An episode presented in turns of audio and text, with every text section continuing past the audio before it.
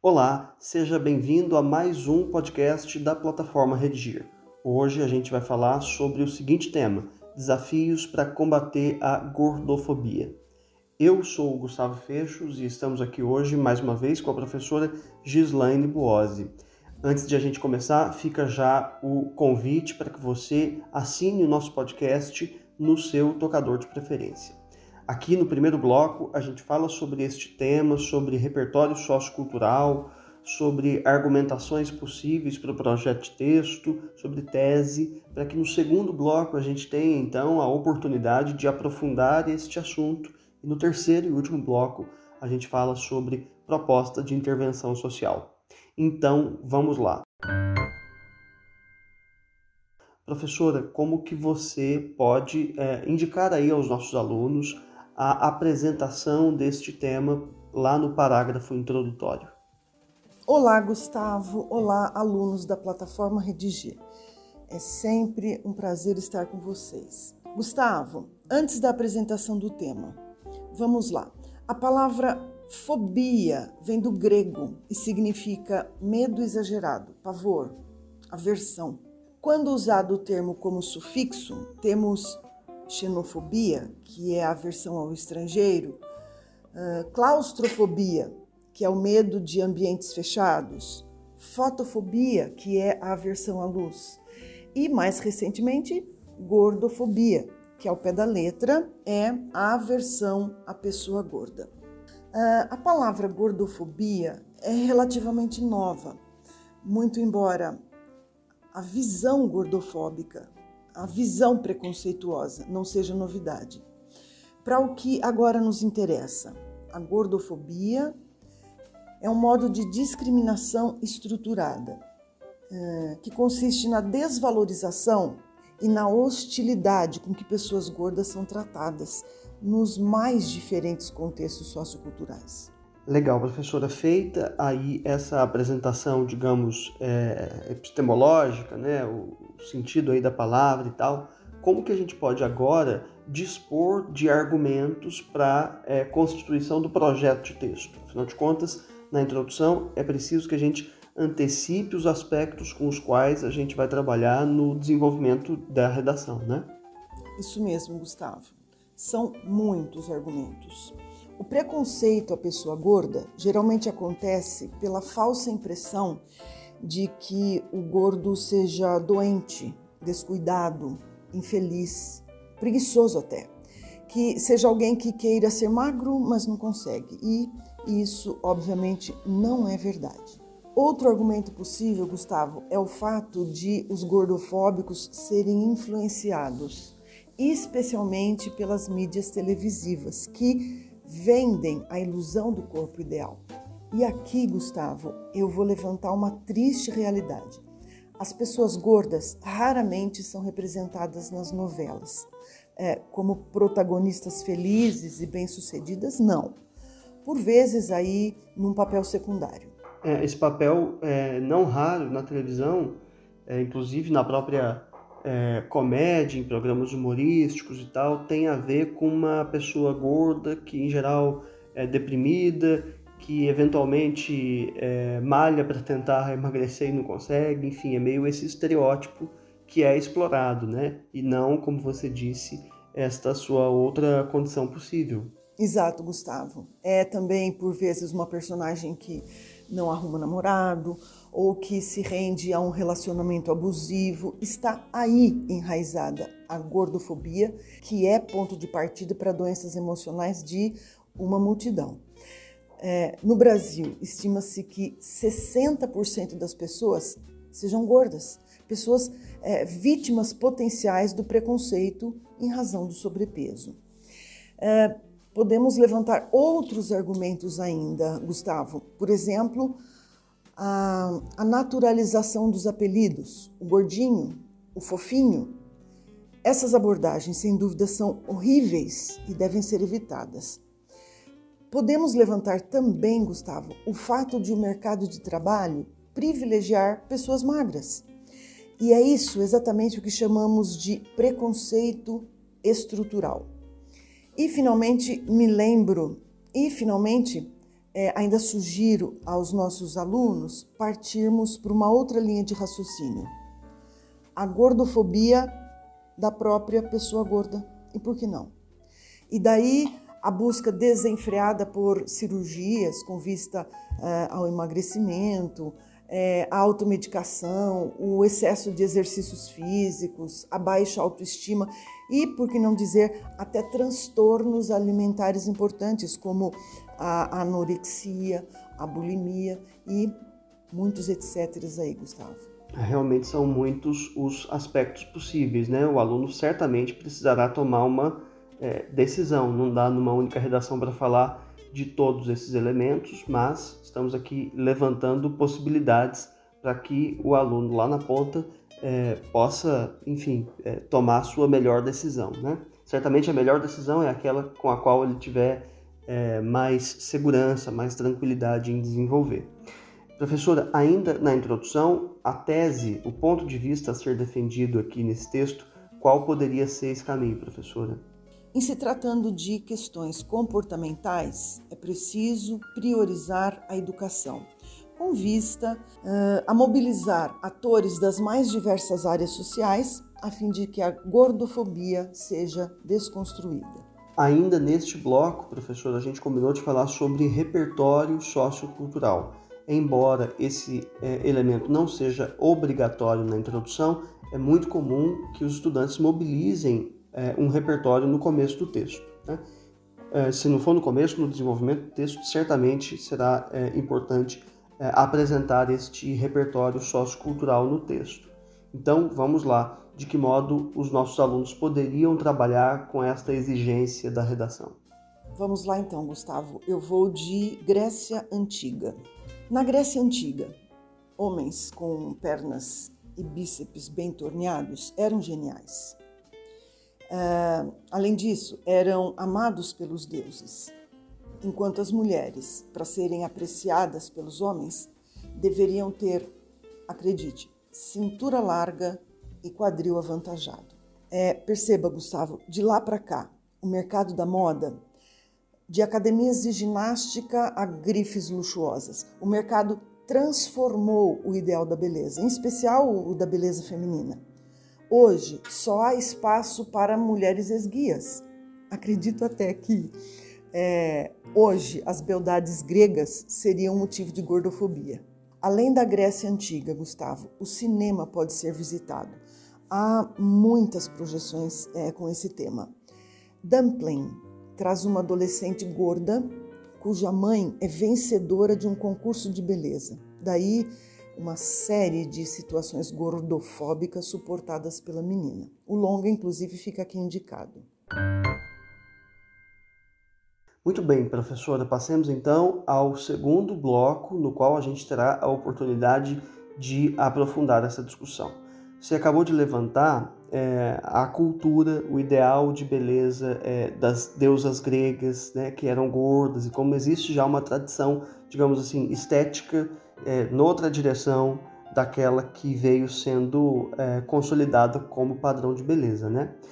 É, pois bem, é possível inferir então é, é, é, que a beleza e, e, a sociedade, digamos assim, elas caminham juntas e se modificam também ao longo do tempo, né? E que por esse motivo o padrão de beleza tem aí às vezes transformações importantes ao longo da história. Afinal, a gente tem é, espelho para todo gosto, né? Então, o gosto ao longo do tempo também se modifica.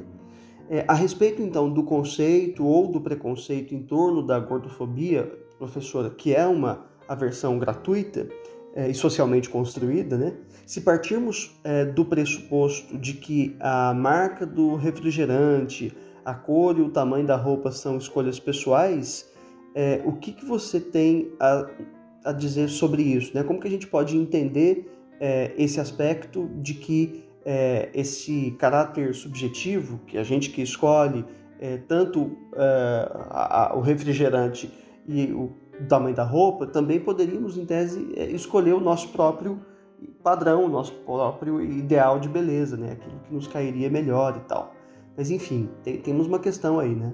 Temos. E acredito que se levássemos tudo isso em conta, Gustavo, a nossa discussão nem merecesse ir para frente. É exatamente isso, Gustavo. Falta-nos é, essa sensibilidade, essa conscientização. O corpo, gordo ou magro, alto ou baixo, carrega uma história de vida que também é feita do corpo e não há como. É, não é justo mutilar a história, mutilar a biografia de uma pessoa para satisfazer a falta de bom senso de outras pessoas. E, quando eu digo mutilar a história, que fique aqui subentendido que falo também da mutilação do corpo. É muito comum ouvirmos: ele é gordo, mas tem um rosto bonito. É, Gustavo, a impressão que se tem é a de que daquele corpo só se aproveita o rosto. Isso, isso é cruel, isso é ofensivo. E também tem quem diz o seguinte, né? Nossa, até que para uma pessoa gorda você é bem ativa, né? Quer dizer, com esse, lidando com esse estereótipo de que o gordo é, é, é inativo, de que é incapaz de se movimentar e de fazer as coisas, de levar a vida, né? É verdade, Gustavo. É lamentável, né? Perceba que é, o conceito de gordofobia ultrapassa a fobia, ele beira o julgamento. Muitos dos que estão no entorno da pessoa gorda se veem na condição de criticá-la, de acusá-la de preguiçosa, é, lerda, descuidada. E como você é, já disse, né, professora, há hipóteses em que o gordo é tido também como alguém doente, né? como alguém que está aí debilitado, né? cuja saúde não está em dia e tal. E então vamos vestir nosso jaleco branco e prescrever aos gordos dietas, cirurgias, medicamentos, simpatias, é, malabarismos fitness. Gustavo, olha aqui. É, por detrás de tudo isso, acredite, há um projeto econômico. A insatisfação com o corpo aquece um mercado em franca ascensão. As academias, é, os mais diversos segmentos da medicina e da biomedicina estética, é, tudo isso fica aquecido em razão da gordofobia. E há também outras situações implicadas. Falo da invisibilidade, por exemplo, que é a exclusão das pessoas gordas no espaço público. Gustavo, Raramente um restaurante oferece uma cadeira adequada a pessoas gordas. O vaso sanitário do restaurante também não é próprio para elas. Nem a catraca do transporte coletivo. Nem a poltrona do avião. Nem né? a poltrona falar do avião. disso, né? Sem contar as grifes que, que parece que só vestem pessoas magras, né? Uma coisa impressionante. É um, é um guarda-roupa único. Impressionante, Gustavo. Perceba que no instante em que se fala tanto em inclusão social, a pessoa gorda me parece esquecida, no limbo, é, às margens da sociedade. E é, só para constar, Gustavo, é importante. Nossa discussão não faz, em hipótese nenhuma, apologia ao sobrepeso, é, não deifica a pessoa gorda. O que se pretende aqui é abater o preconceito à pessoa gorda, a gordofobia e salvaguardar o respeito, a integridade física, moral, intelectual da pessoa, gorda, magra, bonita, feia, enfim. O que se pretende aqui é privilegiar a integridade da pessoa. Ok, professora, são de fato diversos os caminhos possíveis né, para a gente é, desenvolver esse, esse ponto. Agora, lá no seu projeto de texto, você também se referiu a um outro elemento para ser desenvolvido aqui na redação, né? Como que a pessoa gorda é então representada nas telas, né? No cinema, na televisão, enfim. Acho que essa seria uma outra dimensão do tema importante sobre a qual conversarmos. Nas telonas, o tema tem sido bastante bem explorado, razão pela qual é, boas produções cinematográficas são inclusive é, indicadas aos nossos alunos. Há repertórios sensíveis, muitos deles é, baseados em fatos. Mas, quando cogitamos a representatividade da pessoa gorda nas telinhas, chegamos à conclusão de que uh, não só as emissoras de TV, como também grande parte do conteúdo é, purpurinado das mídias digitais, de certo modo, colaboram com a gordofobia. Gustavo, há muito tempo não acompanho novelas. Os apontamentos que faço aqui é, se baseiam em leituras da crítica, segundo a qual não há protagonistas gordas, bem-sucedidas, felizes, afortunadas. Ou seja, a pessoa gorda não tem representatividade positiva nas telinhas. Surgem, é verdade, é, em papéis secundários, sem tanto lustro ao público. Isso quando não surgem nas academias suadas querendo emagrecer para vestir a roupa do esquelético Homem-Aranha, né? Alguma coisa assim. É, Gustavo, por falar nisso, eu não me lembro de nenhum super-herói gordo. Gustavo, para finalizar a nossa discussão, eu queria dizer aos nossos alunos o seguinte: sobrepeso não é sinônimo de doença, assim como magreza não é sinônimo de saúde. Quero dizer também que a palavra gordo não é, nunca foi e nunca será um xingamento nem um apelido. Aliás, minha avó já dizia: toda pessoa tem um nome.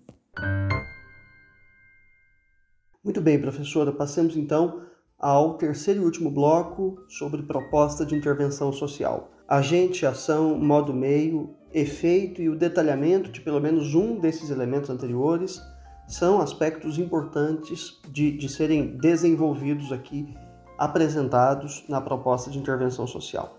Como você poderia nos sugerir uma proposta, professora? Como faço por vezes, Gustavo, hoje eu vou ler a minha proposta de intervenção a respeito dessa, desse tema, tá? Por tudo isso, para combater a gordofobia, cabe à sociedade mobilizar-se em parceria com renovados influencers que assumem o papel de formadores de opinião, para que, por meio de campanhas educativas, promovam a conscientização aos internautas, com vista a refutarem o preconceito contra a pessoa gorda. Afinal, o preconceito esteriliza os relacionamentos humanos. Por sua vez, profissionais da área médica, sobretudo endocrinologistas, devem ser mais cautelosos quando depararem com o pedido de procedimentos cirúrgicos arriscados em busca apenas do corpo ideal. É preciso que, em algum momento, abra-se espaço para a autoestima, independentemente da acusação da balança. Ok, professora, muito obrigado mais uma vez pela sua presença aqui com a gente. Até uma próxima, Gustavo. O meu abraço para vocês. Antes de me despedir, fica o renovado convite para que você assine o nosso podcast aí no seu tocador de preferência. Ao fazer essa redação, quando ela chegar aí corrigida para você na plataforma, frequente também os nossos percursos de aprendizagem, nos quais há tópicos de gramática, listas de exercício e videoaulas sobre cada dificuldade. Há também no site uma redação modelo sobre este tema, na qual você pode se inspirar. Então é isso, obrigado e até a próxima.